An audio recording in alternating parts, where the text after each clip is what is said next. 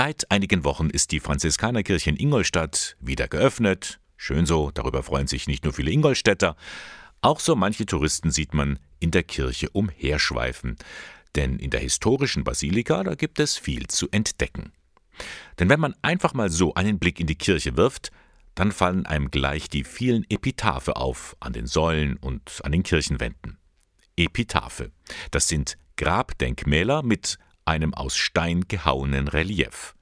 73 solcher Epitaphe hat der Ingolstädter Markus Hermann in der Franziskanerkirche gezählt. Die Franziskanerkirche war halt schon im 16. Jahrhundert sehr beliebt bei der Bevölkerung und auch bei den Professoren der Universität. Und viele ließen sich dann gern hier verewigen oder bestatten. Die Beliebtheit der Kirche ist eigentlich der Grund, warum da so viele sich bestatten ließen und auch sich Grabdenkmäler haben schaffen lassen. Schauen wir uns mal eines dieser Grabmäler genauer an. Die zweite Säule von vorne auf der rechten Seite. Ein Werk des berühmten Bildhauers Loy Hering. Ja, man sieht den Johann von der Leiter, das ist der Stifter des Grabdenkmals, der hier auch beerdigt wurde. Das war ein Statthalter in Ingolstadt, also eine hochgestellte Persönlichkeit.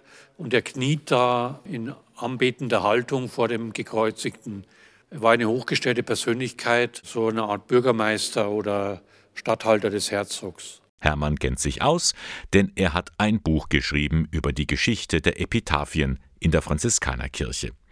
Brückenschlag in die Ewigkeit, so der Titel. Da hat mir der Pater Guido Kreppol, der Kapuzinerpater, der hier einige Jahre in Ingolstadt als Pater gewirkt hat, der hat mich eigentlich auf die Idee gebracht, weil ich, ich habe was über den Münsteraltar geschrieben und der hat gesagt, ich soll doch mal was über die Franziskanerkirche schreiben zum 57-jährigen Jubiläum in zwei Jahren. Ich habe zuerst ein bisschen mich eingelesen, über die Kirche, was über den Kirchbau zu schreiben.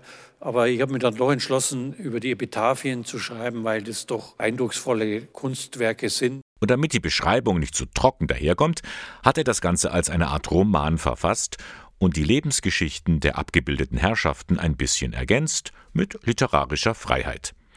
Den eben erwähnten Johann von der Leiter, den schickt er kurzerhand in seine alte Heimat Verona, aus der seine Familie stammt. Es heißt das italienische Abenteuer des Johann von der Leiter. Da fährt er nach Italien, nach Verona und versucht da auszukundschaften, ob er nochmal die Familie einsetzen kann als Herrscher und versucht da eine Palastrevolution anzustrengen. Und das bekommt ihm aber nicht gut, aber er kommt mit dem Leben davon. Also das ist ein bisschen eine spannende Geschichte, aber die habe ich mir schon ausgedacht. Man soll ja auch Spaß beim Lesen haben und den hat man. Und so ganz nebenbei erfährt man so einiges über die Stadtgeschichte und über namhafte Künstler.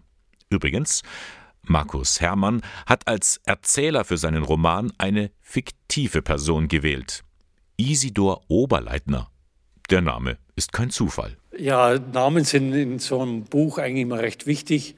Also Isidor, vielleicht habe ich mich da anregen lassen von dem ehemaligen Generalvikar in Eichstätt, Isidor Vollenhaus, der auch am Münster lange Zeit Pfarrer war. Ich habe einfach einen klingenden Namen gesucht.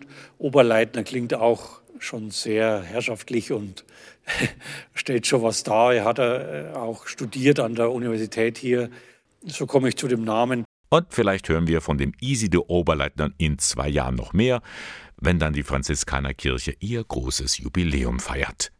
Brückenschlag in die Ewigkeit heißt also das Buch von Markus Hermann. Es geht um die Epitaphien in der Franziskanerkirche und in einigen anderen Gotteshäusern in Ingolstadt. Das Buch ist erschienen im Verlag Ides. Es kostet 17,80 Euro.